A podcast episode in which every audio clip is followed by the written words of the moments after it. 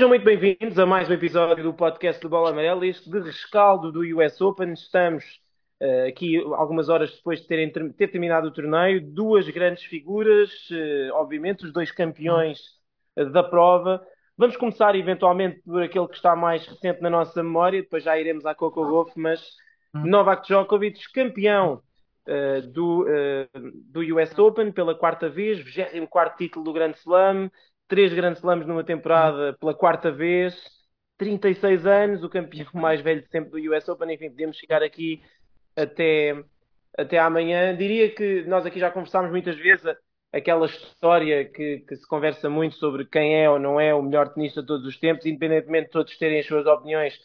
Eu penso que essa conversa está eh, mais ou menos, mais ou menos arrumada, pelo menos do ponto de vista estatístico, até à data de hoje, à data presente, quem sabe daqui a uns anos as coisas mudem, ou o Rafael Nadal para o ano ganha os quatro grandes slams, também pode acontecer, ou três, uh, não, seria uma grande surpresa, mas Nadal é Nadal, nunca se sabe, mas uh, à data de hoje parece-nos mais ou menos resolvida, mas o que eu, se calhar começava a discussão por aí, até porque o Novak Djokovic falou disso nas últimas horas, uh, Pedro, Novak Djokovic é o melhor desportista de todos os tempos? Achas que ele está nessa shortlist?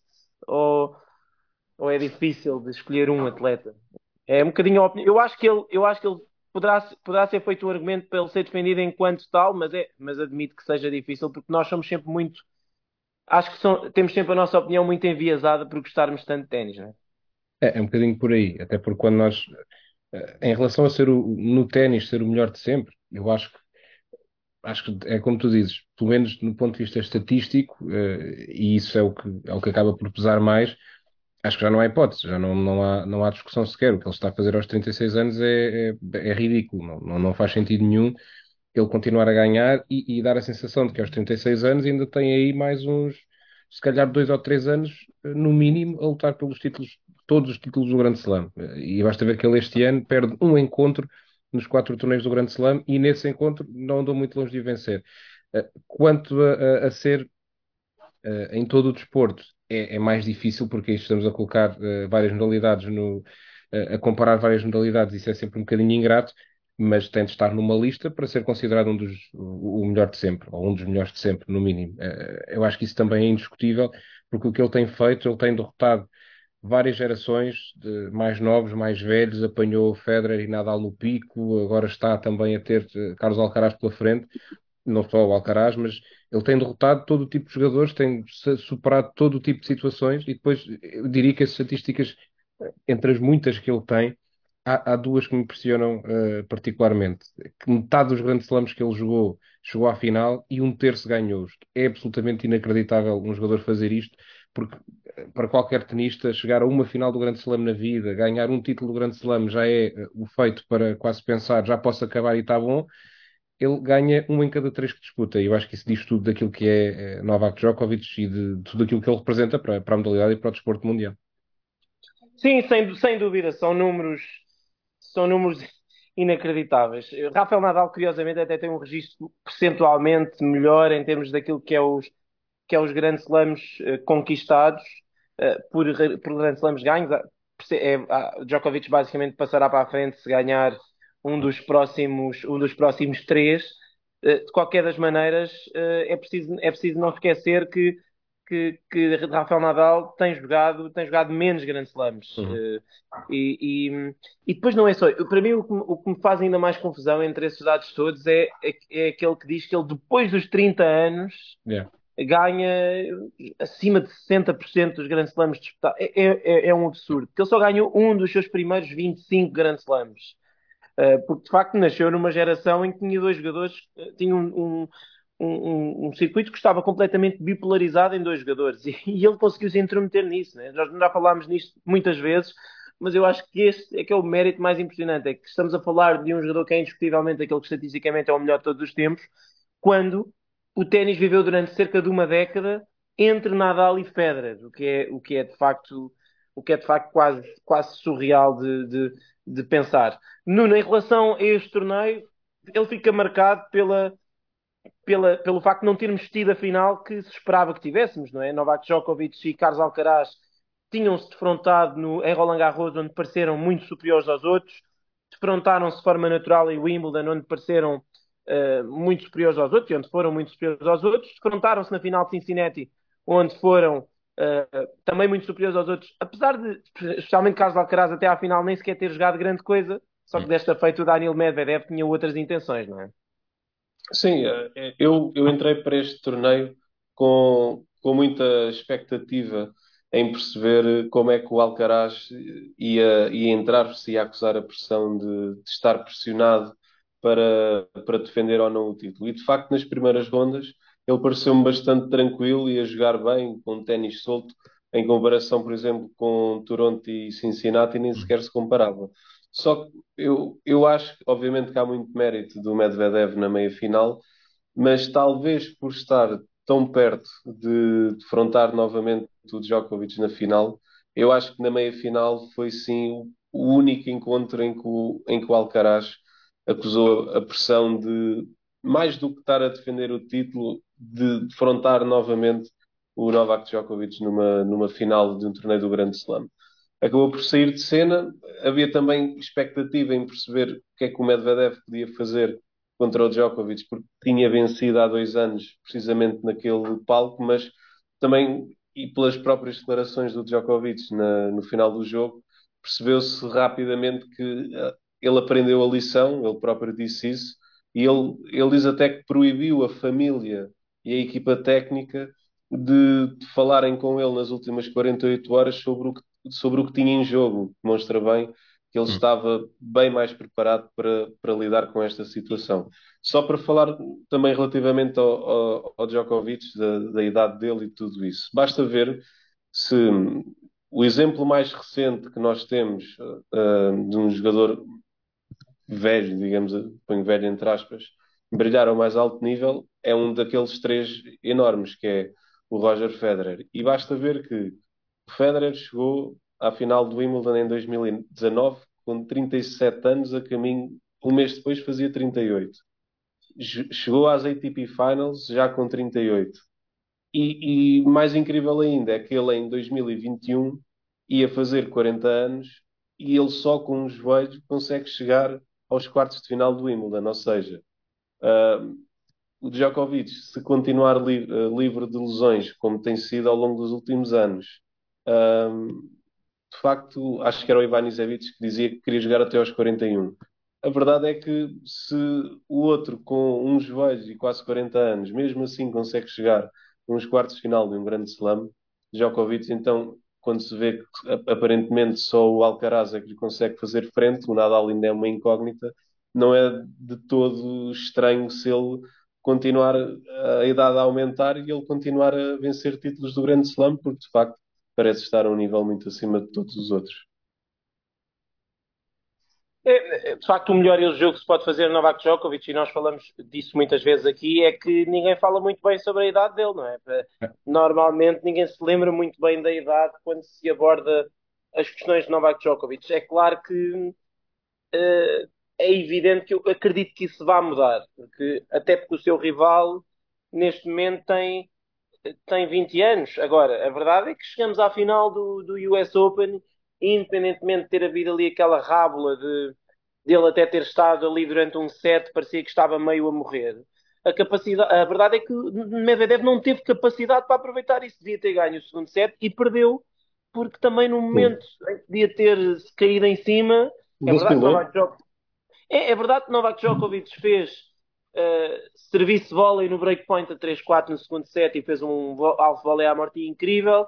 É verdade que ele se transformou no Pete Sampras durante o encontro, servindo e boleando durante o duelo todo e bem. No set point também foi um serviço vôlei que eu penso que ele fez, um vôlei a dois tempos, embora Medvedev tenha tido a hipótese de fazer o passing shot, mas a verdade é que o primeiro vôlei de Djokovic não foi nada mal.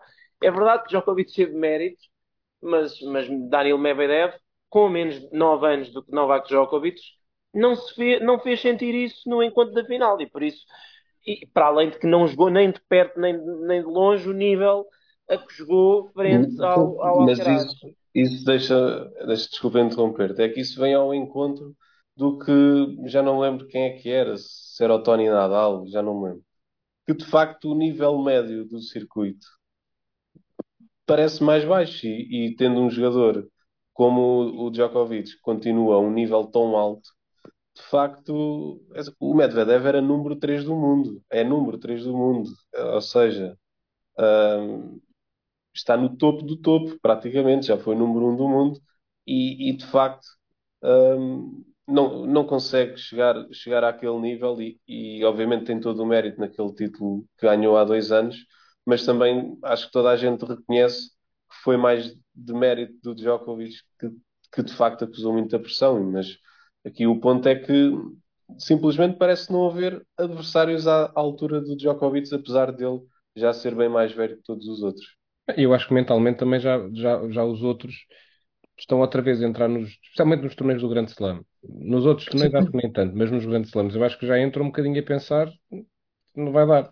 Dá para ele. O Alcaraz não acredito. O Alcaraz eu não acredito que ele pense isso. Mas os outros, eu acho que já, já está na cabeça deles, que é, vai o Djokovic, epá, é o que o Medvedev disse, desaparece, vai-te embora, deixa-te chatear e deixa-nos ganhar pois. alguns.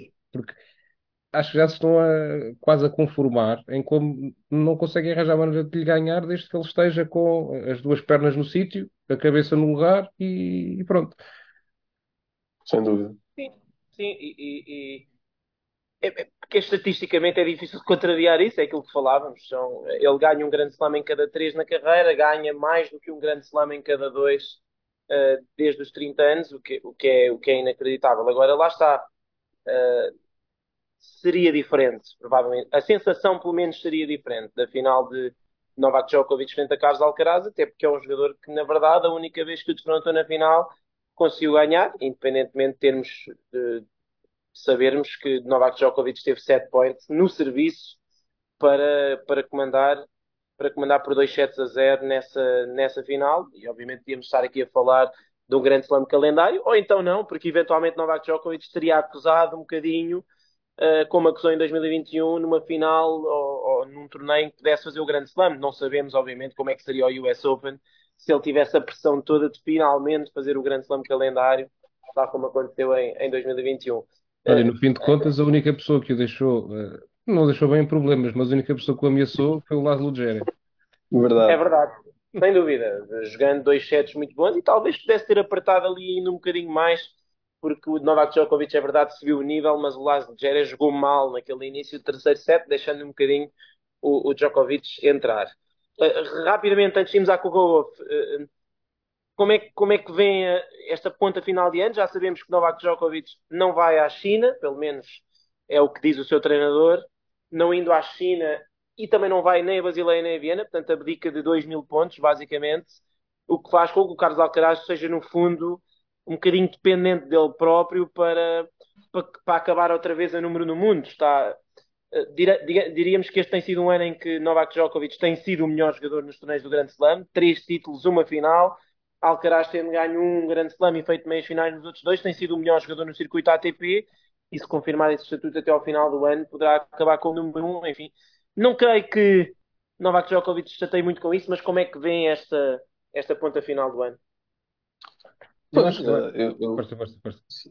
Desculpa, Pedro. Uh, eu, acho, eu acho que nesta altura o, o menor dos problemas do, do Djokovic é, é perder o número 1 um do mundo, porque ele, ele o que quer é torneios do Grande Slam um, e claramente, e que era a, a, Taça Davis também, que isso já se percebeu que senão eu, eu confesso que fiquei muito surpreendido por ele ir jogar nesta semana a fase de grupos da, da Taça Davis, que demonstra bem que ele quer também uh, voltar a, a, triunfar pela Sérvia, um, mas nesta altura acho que é inevitável que o Carlos Alcaraz uh, vá terminar a temporada no, no primeiro lugar uh, do, do, ranking, porque lá está, se, se, o grande rival não joga durante dois meses, mais coisa, menos coisa, um mês e meio, então as coisas ficam mais fáceis. Mas independentemente disso acontecer, todos sabem que nós, adeptos, jogadores, toda a gente sabe que o verdadeiro número um,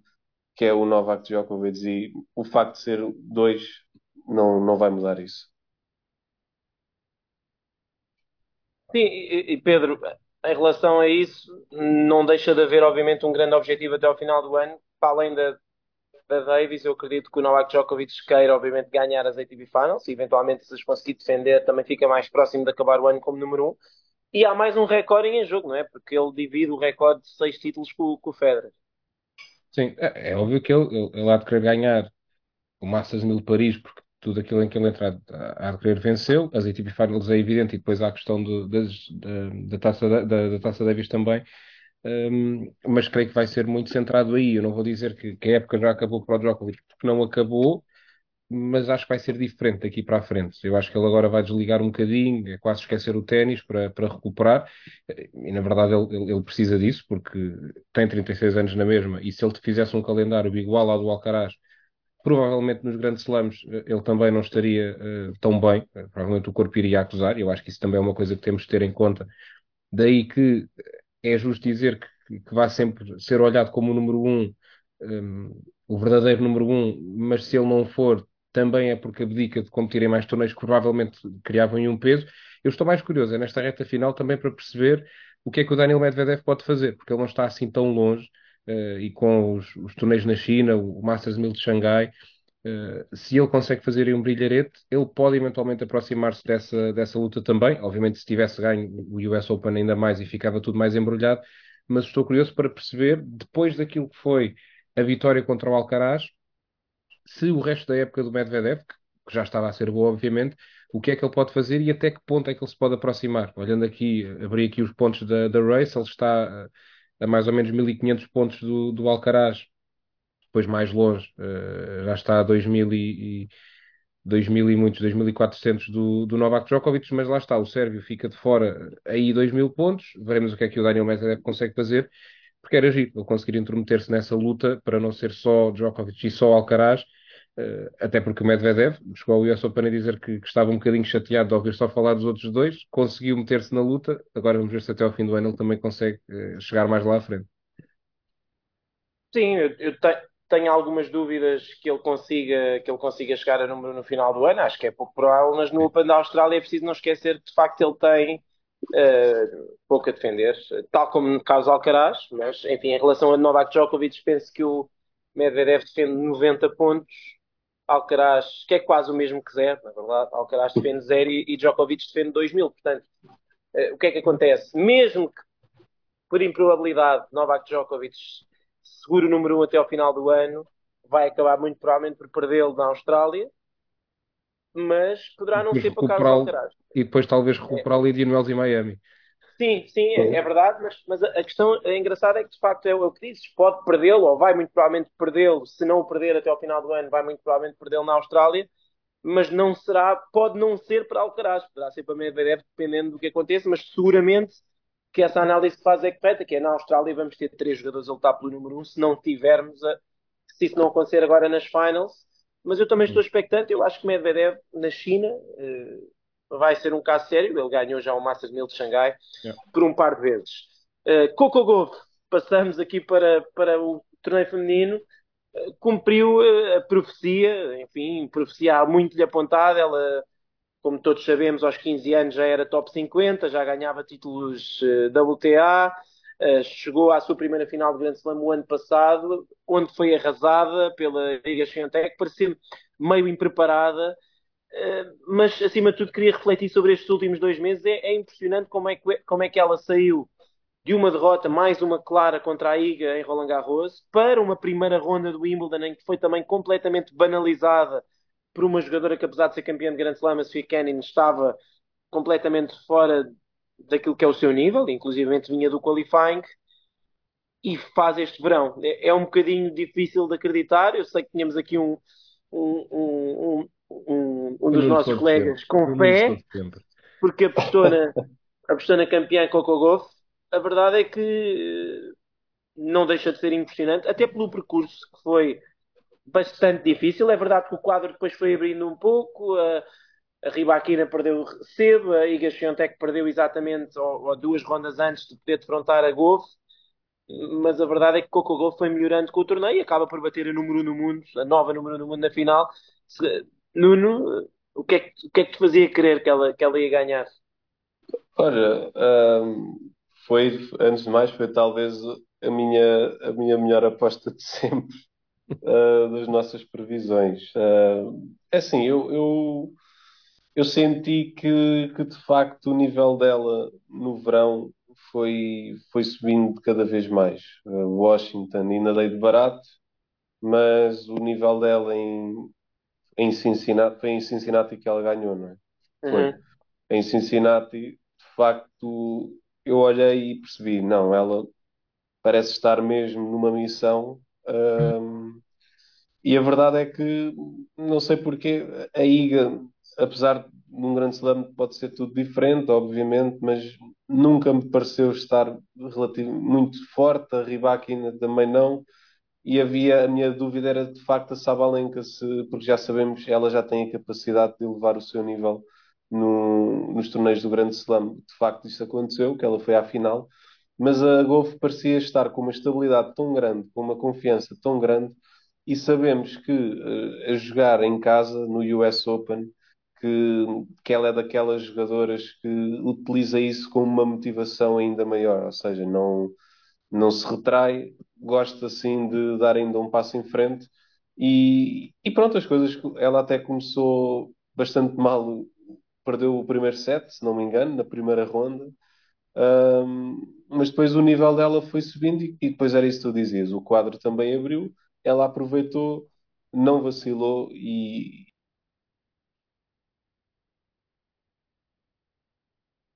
ter um peso de cima e acredito sinceramente que, daqui para a frente vamos ter uma golf bastante diferente e, e que também acho do, do ranking da WTA. Sim, de facto, foi um, foi um torneio incrível de Coco Golf. Pedro, eh, a expectativa era que ela viesse eventualmente a, a, ser campeã de Grand Slam, até porque, até porque lá está, sabemos o que aconteceu ainda recentemente em Wimbledon, com uma campeã vinda um bocadinho do nada, diríamos que uh, ver a Coco Golf como campeã de Grand Slam não pode ser uma surpresa depois de termos tido a Marquita Vondrushova a ganhar o Wimbledon. No entanto, não sei se, se esperavas, eu sinceramente não esperava, se calhar que ela chegasse já, mesmo depois de ter ganho Cincinnati, eu continuava a achar, aliás, nós antecipámos aqui que as outras três jogadoras estavam, estavam à frente na lista, mas a verdade é que ela não só uh, conseguiu fazê-lo, como conseguiu fazê-lo derrotando uma delas na final, depois de perder o primeiro set. Podemos dizer, obviamente, que a Arina Sabalenka não teve a sua melhor noite, mas isso também tem muito a ver com o estilo de jogo da Coco Golf, não é? Ela é, hoje em dia, é, um, é talvez a melhor atleta de circuitos, a quantidade de bolas que ela devolve é incrível e isso muitas vezes é o mais importante diante de uma jogadora como a Sabalenka que se pode autodestruir, não é? Sim, ela, a Coco Golf confiou um bocadinho nisso, confiou um bocadinho, não, confiou completamente nisso, porque ela aí teve, acredita, a humildade de perceber que se fosse para uma batalha de potência não ia ter hipótese, então foi tentando agarrar às suas hipóteses, que era eh, de facto estender os pontos, mostrar essa enorme atleta que ela é, mas eu estou, eh, tenho, tenho essa tua opinião, eu, eu acreditava que ela, com a evolução que estava a apresentar, acreditava que talvez para o ano ela pudesse ganhar um título do Grande Slam, em qualquer das superfícies, acreditava que isso podia acontecer, já no US Open tinha mais dúvidas, até precisamente por ser nos Estados Unidos, ela tinha muito mais pressão, uh, estava a ser cobrado mais esse eventual título do Grande Slam que, que pudesse aparecer, uh, e confesso que não, não estava à espera, que ela acreditava que ela em algum momento acabasse por ser essa pressão, inclusivamente na final, eu achava que de facto a Arina Sabalenka ia, melhor ou pior, ia conseguir vencer, e aquele primeiro set diz muito, que a Sabalenka sem jogar nada de especial, ganhou de forma muito tranquila, eh,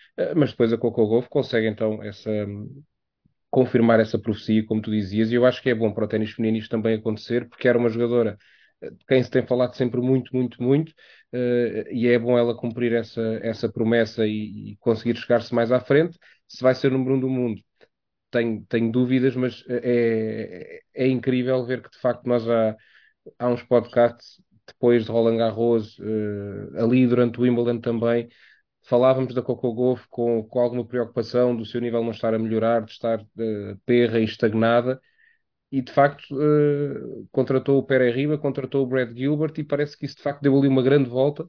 E, e agora temos a Coco Golf campeã do Grande Slam, uh, número 3 mundial de singulares, número 1 do mundo de pares, de facto está tudo a acontecer para ela. Uh, e até ao fim do ano, com a confiança que ela tem, uh, é verdade que este estilo de jogo é derrotável por jogadoras que estejam muito inspiradas, uma Sabalenka, uh, a Iga, até outras jogadoras de, de um patamar um bocadinho mais abaixo, a Madison Keys, que a Helena Ostapenko, naqueles grandes dias, a Helena Rybakina também, obviamente, que lhe podem ganhar, mas consegue, se ela coloca o nível médio tão alto, vai ganhar muitos encontros e vai ganhar certamente mais torneios. É, é, falaste aí da questão, do, da questão do número um, obviamente ela sendo uma jogadora muito consistente tem terá as suas hipóteses, mas, mas é como diz ela, uh, tendo as suas hipóteses, eu acho que ela eventualmente vai ser a jogadora, provavelmente a jogadora mais consistente ao longo do ano, tendo em conta aquilo que é o seu, o seu, seu ou seja, vai ser a jogadora que tem menos dias maus. Hum. Agora, eu não sei se isso, não sei se isso vai chegar para ser número um enquanto a Sviatek e a Sabalenka estiverem ao nível que estão, porque elas de facto também têm sido a Sabalenka, basta perceber que chegou a um, um, um título, uma final e duas meias finais de Grande Slam, algo que não se fazia no ténis feminino há sete anos. Portanto, eu acho, eu acho que, é são três encontros um bocadinho mal perdidos, os três. É, sim, sem dúvida, sem dúvida. E é, provavelmente até, até mais os outros dois do que este, porque neste ela, ela perdeu o controle do encontro muito cedo, nos outros ainda esteve break, breaks acima depois de, depois de liderar. Aliás, no, em Roland Garros teve 5-1 e match point no terceiro set. Mas de facto é a jogadora do ano.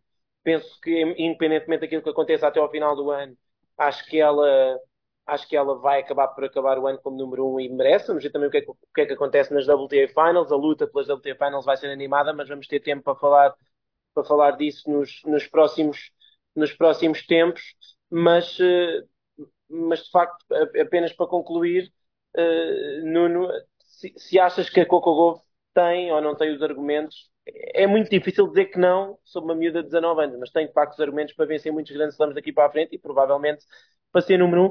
E, e, e, e o Pedro mais ou menos já respondeu a isso, mas para o ténis feminino, até porque ela é americana, era importante que ela começasse de facto a, a, a ganhar coisas, porque apesar dela ser muito nova, a verdade é que já falávamos dela há muitos anos. Sim, uh, é assim, eu, obviamente, por, é como vocês dizem, é um estilo de jogo muito peculiar, muito, muito na base da consistência. Eu, pessoalmente, uh, apesar de gostar bastante dela, prefiro estilos de jogo mais ofensivos, uh, tipo Sabalenka.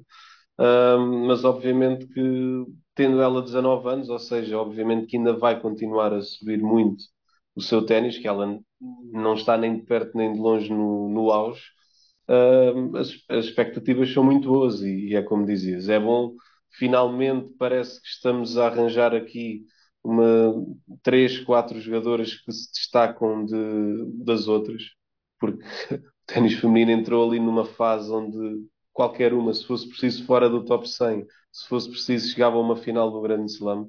Agora as coisas parecem estar um bocadinho mais estáveis e acho que isso é importante. Dizer também, só para concluir, que me surpreendeu bastante o facto Uh, eu nunca pensei que ela, uh, que a Coco, se alimentasse tanto daqueles que não acreditavam nela. Eu fiquei muito surpreendido com as declarações dela, porque percebe-se que realmente que aqueles que duvidaram dela de ser possível ela vencer um grande slam, ela alimentou-se disso e ganhou também uma motivação extra com isso. É, e só para concluir, também acho graça uh, sinceramente acho que não deviam ser tantos assim aqueles que, acredita que não acreditavam numa miúda de 19 anos.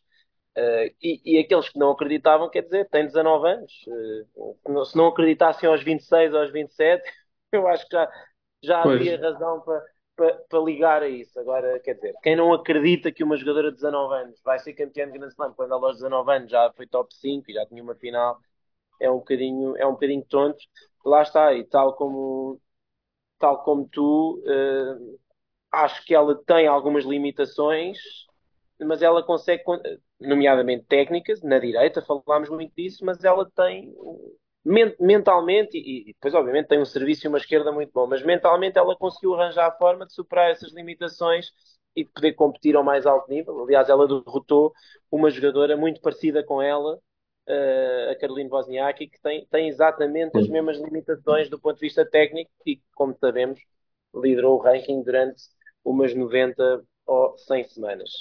Já sabem que temos a Taça Davis esta semana, nomeadamente com, uh, com Portugal em ação. Enfim, estava aqui a ver mais uma vez o formato das Davis Cup Finals está a dar algumas imagens bem tristes. Estava aqui a ver que já começou o, o Suíça-França, que está a ser jogado em Manchester, e obviamente tem meia dúzia de pessoas nas bancadas. O Stan Wawrinka, inclusivamente, já veio para as redes sociais criticar o Gerard Piquet, que já não está Lá na que o prova. Suécia mas- Chile em Bolonha deve ter duas. Sim, exatamente. O Suécia, Chile em Bolonha, ou mesmo, ou mesmo Finlândia, eh, Países Baixos, na, em Split, na Croácia. Enfim, eh, de facto, é, um, é uma competição, neste momento, difícil de defender do ponto de vista do formato, e a ITF agora tem a competição nas mãos. Obviamente que eh, televisivamente parece tudo muito bonito, e no caso, por exemplo, da Suíça e da França, até estão as duas melhores seleções neste momento possíveis mas é uma, é, é uma competição, enfim, em relação à qual poderemos falar nos próximos, no, próximo podcast. Obviamente esperemos que Portugal possa ganhar a Áustria, a Áustria sem Dominic Thiem para uh, tentar voltar, tentar uh, voltar às, às Davis, à, ao playoff para as Davis Cup Finals. Fechamos, uh, foi como sempre um gosto estar aqui convosco. Já sabem, voltamos na próxima semana. Continuem a acompanhar-nos nas redes sociais, no nosso site. Nós voltamos em breve com mais um episódio do podcast do Bola Amarela.